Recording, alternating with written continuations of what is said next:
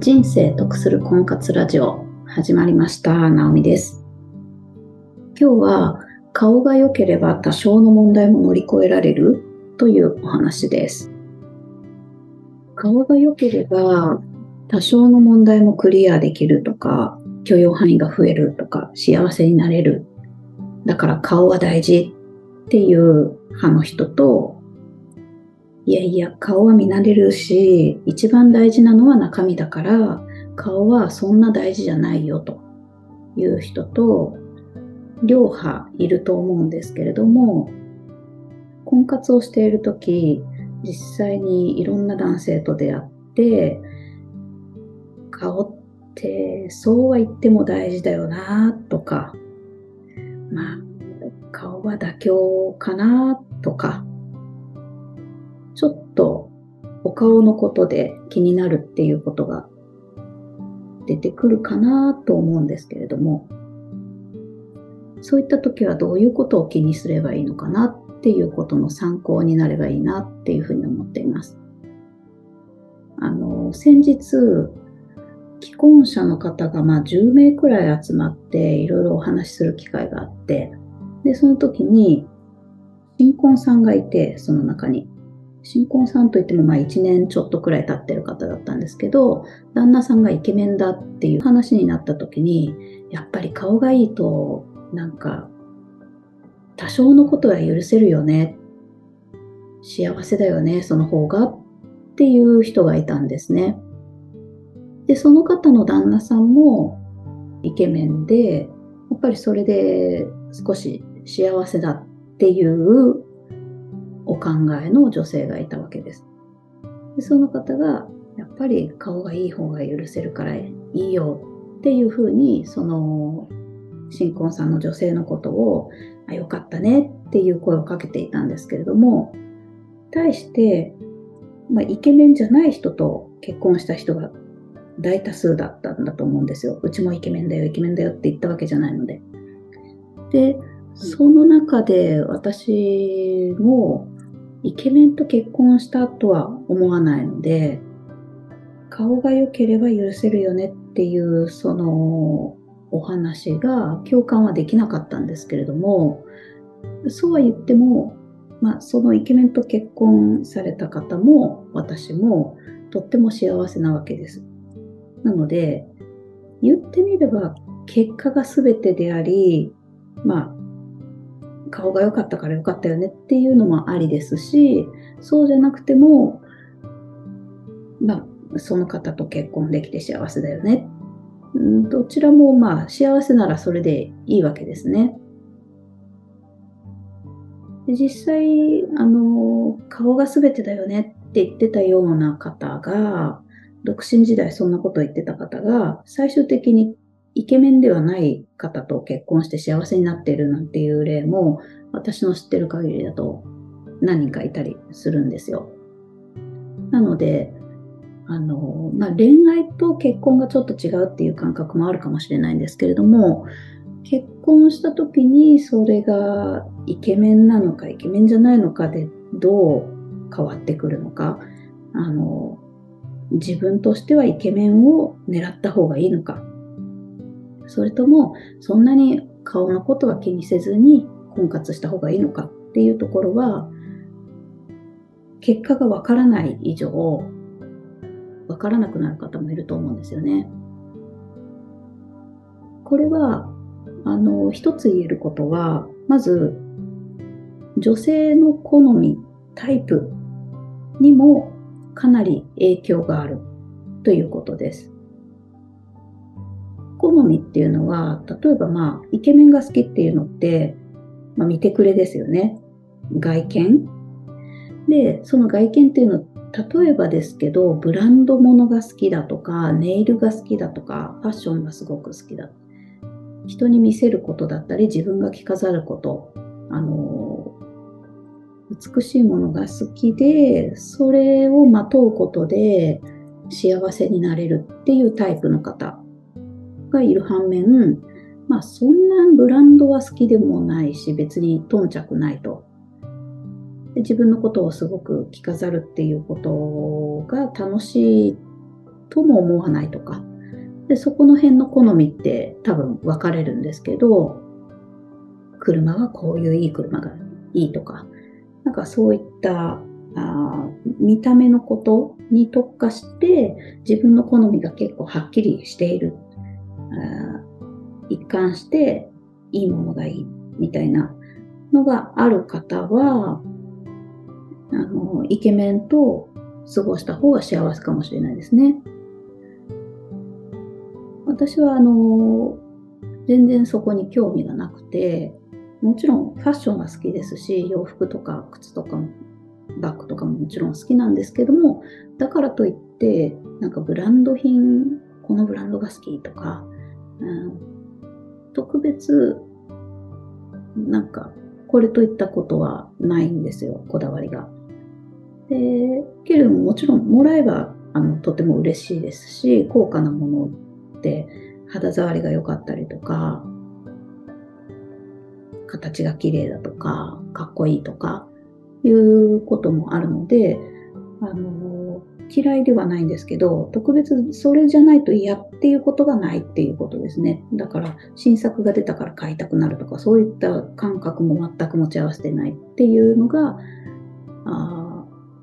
私の好みであるんですけど、女性にもよるっていうことです。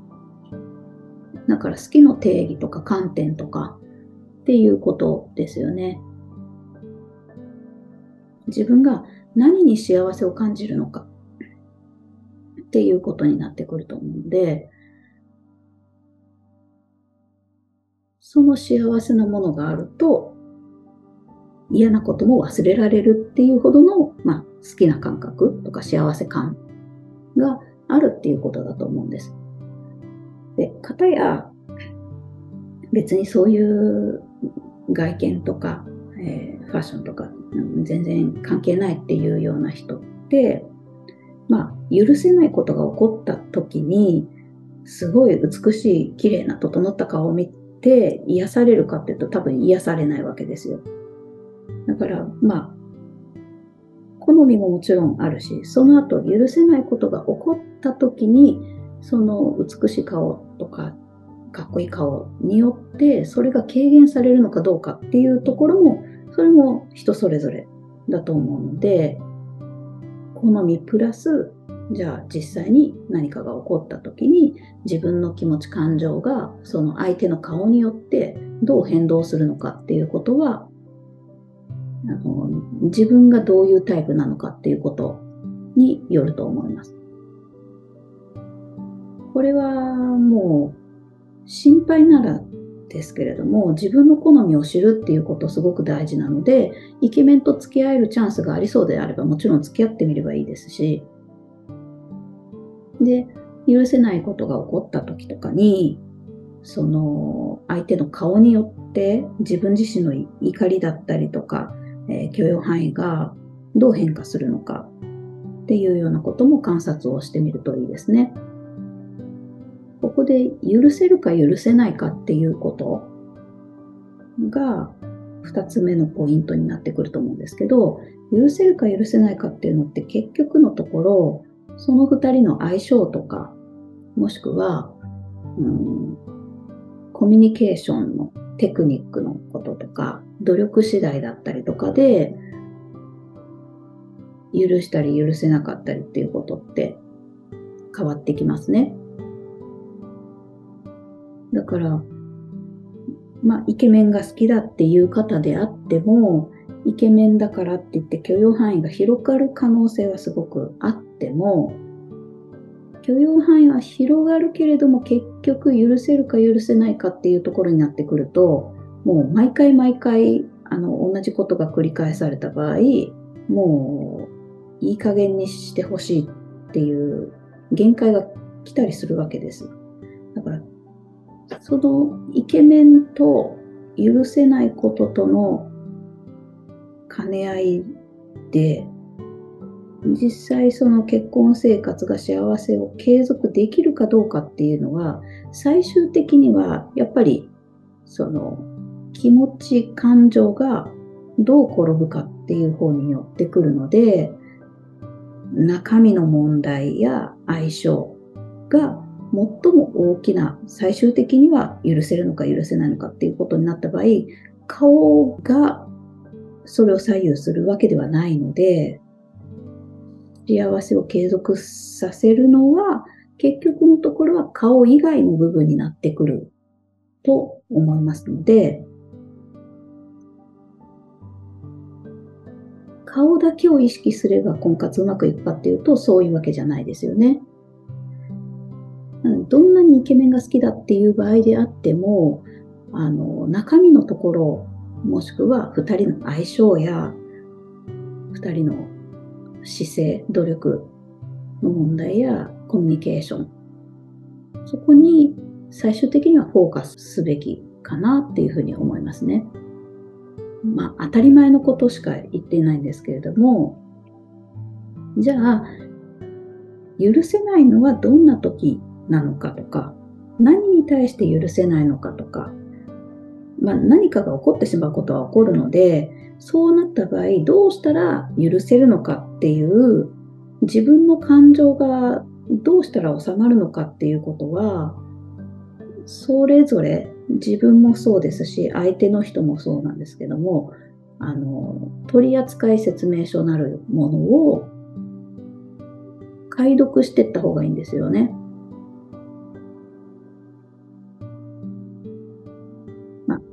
ちょっと話がイケメンかイケメンじゃないかっていうこととはちょっとそれてきますけど、テクニックの問題で最終的にはまあ、顔ではなくってっていうところで解決してくることなので、まあ、許せるか許せないか問題が起こった時っていうのは、最終的には、例えば私であれば、ごめんって心を込めてきちんとそのことに対して、このことがごめんと言われたら、もうそれきり、あの、忘れることができるんですよ。っていうタイプの人とか、とか、まあ、こうこうこうしてくれてありがとうって言われると、まあ、解消されるとか、積もり積もってもう爆発するっていうのはあのダメなんですけどそうじゃなくてどうなったら許せるどうなったらもう水に流せるみたいなことは自分がどういう人間なのかっていうことをちょっと紐解いておくといいと思います。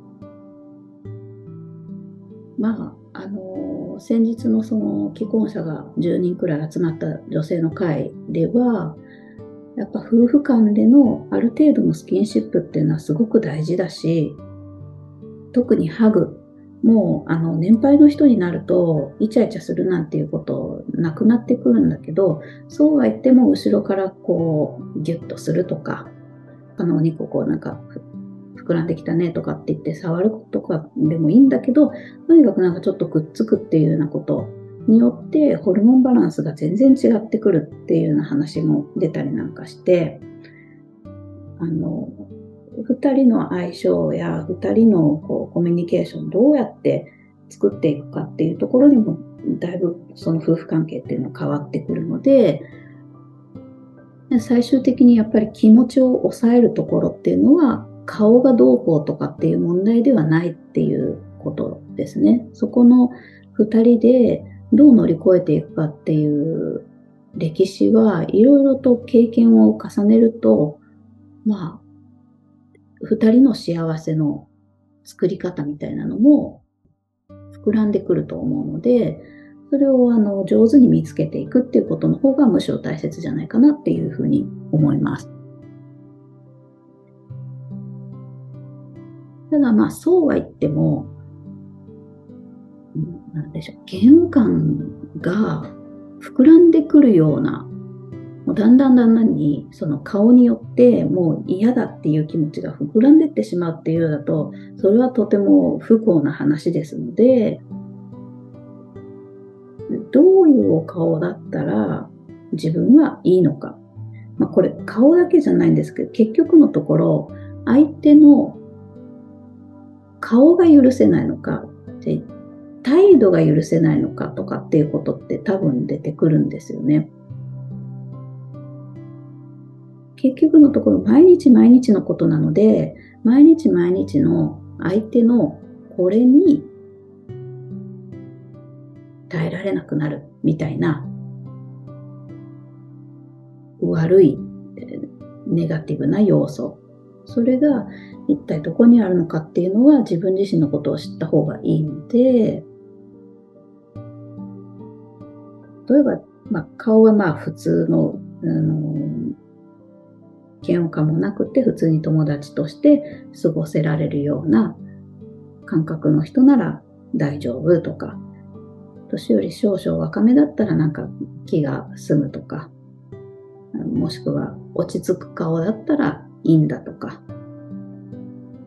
まあ、顔っていうよりおしゃれ感が大事だとか、体型が大事とか、いろいろあると思うんですけど、自分がまあ、そういう、こういう人だったら、多分長続きできそうなんじゃないかなっていう感覚ですね。それが全然わからないっていうんだったら、とりあえずもう顔のことは全く考えずに、もういろんな人とデートをして、で、この人とだったら付き合ってもいいかなとかっていう、ありなのかなしなのかっていうラインを、どんどんどんどんもう攻めていけばいいんですよ。あ絶対 NG ってなったら断る。でもそれまで NG って思わないんであれば、断る理由がないんであれば、もう継続して次も会いましょう、次も会いましょうってやっていけばいいわけで、自分のボーダーラインっていうのをどこにあるのかっていうことを知っていくっていうのも大事なんですよね。で、その中で、例えばですけど、自分の感覚がわかんないっていうんだったら、その方と一緒に自分の友達に会ってみるとか、ってした時に自分自身がどう感じるかっていう反応を、まあ、感じてみるといいんですよ。まあ、結局のところ自分が幸せになれればいいので、相手の人によって自分の幸せがものすごく左右するようではちょっとあの良くないかなとは思うんですけど、あの、そのお相手の方と一緒に過ごすことでとっても楽しいとか幸せだとか、で、いいところを感じる心、それを持ちながら、こう、二人で時間を重ねていくと、必ずいい方向に進むと思うんですね。で、わからない限りは、まあそのまま行ってみるっていうことです。で、良くないことが起こった時にどうしたらいいのかっていうことは考えればいいですね。過去私もイケメンの方と間違いなくイケメンだって思う方が2人いてお付き合いした人たちですけども、もう正直ちょっとゴリゴリしたっていう、あの、印象を持っていて、っていう自分の経験に基づいてあの、もう結構ですっていうことも出てきます。し、あの昔、昔、子供の頃に、こう、結婚したいなって思った、将来こういう人と結婚したいなって思った人なんかを見返すと、私の場合はそんなに顔がどうこうとかじゃなかったりもしたんですよね。例えば、所さんがいいなって思ったりとか。っていうことを考えると、とか親戚のおじさんみたいな、ああいう優しい穏やかな人と結婚しようって思ったとか、そういう自分の結婚のイメージを思い返すと、別に顔が重要ではなかったみたいな、あの自分の好みが出てきたりもするんですけども、結局のところ、あの結婚してみて思ったのは、やっぱり許せないっていうのは、あの顔とかなんとかっていう外見上のことではなくて全くあのその人の中身だったり態度だったり言葉だったりするんですよね。その許せない出来事が起こった時にまあ話をしたり、うん、自分の思ってることを伝えたりとかっていろいろしていく中で相手の人がそれを分かって、あ改善しようとか修正しようとかっていう、なんか努力や思いやりがあって、幸せを膨らめていけてるっていうことなんですけど、イケメンとお付き合いした時には、もう本当に自己中すぎて、自分中心すぎて、そういった改める余地は全くないっていうことを目の当たりにして、それは本当たまたまのことだとも思うんですけど、でも、あの、二人中二人そうだったので、まあもう結構だなっていう印象を持っていて、あの、いいに越したことはないんですけれども、きっと。でも、ちょっと、あんなに自己中になるって自分を顧みない人種がいるみたいなことを私は結構、あの、トラウマじゃないですけど、ちょっともうイメージがあまりにも良くなくって、イケメンに対する。あの、ちょっと自分を勘違いしちゃうタイプ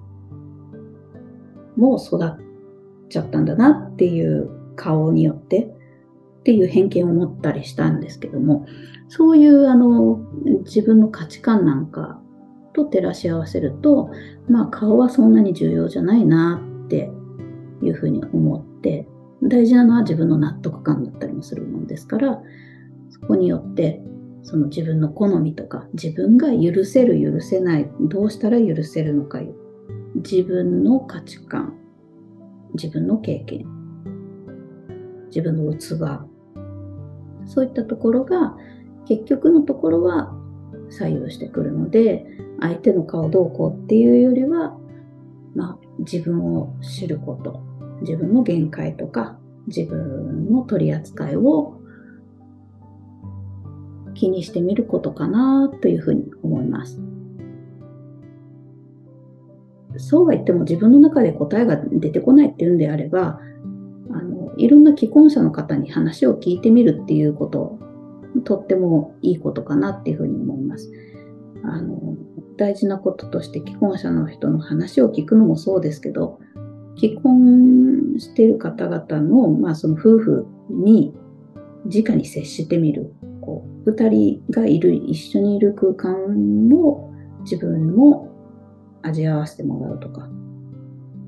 同じ空気を吸うだけでももちろん十分なんですけれども、お宅に行けるんであればもうそれとってもさらにいいことかなって思いますし、直接的にその夫婦の感覚みたいなものを肌で知ってみる、感じてみるっていうのって大きな気づきにもなってくるので、ぜひ参考にしてみるといいかなっていうふうに思います。婚活では本当にいろんな方に会うと思うんで、まあ、顔もそうですけれども、顔じゃない部分、自分がこれが素敵だなって、いいものがいいなって思う、感じる幸せの感度っていうのをしっかりアンテナ立てて、婚活に臨まれるといいかなというふうに思います。それでは今日はここまでです。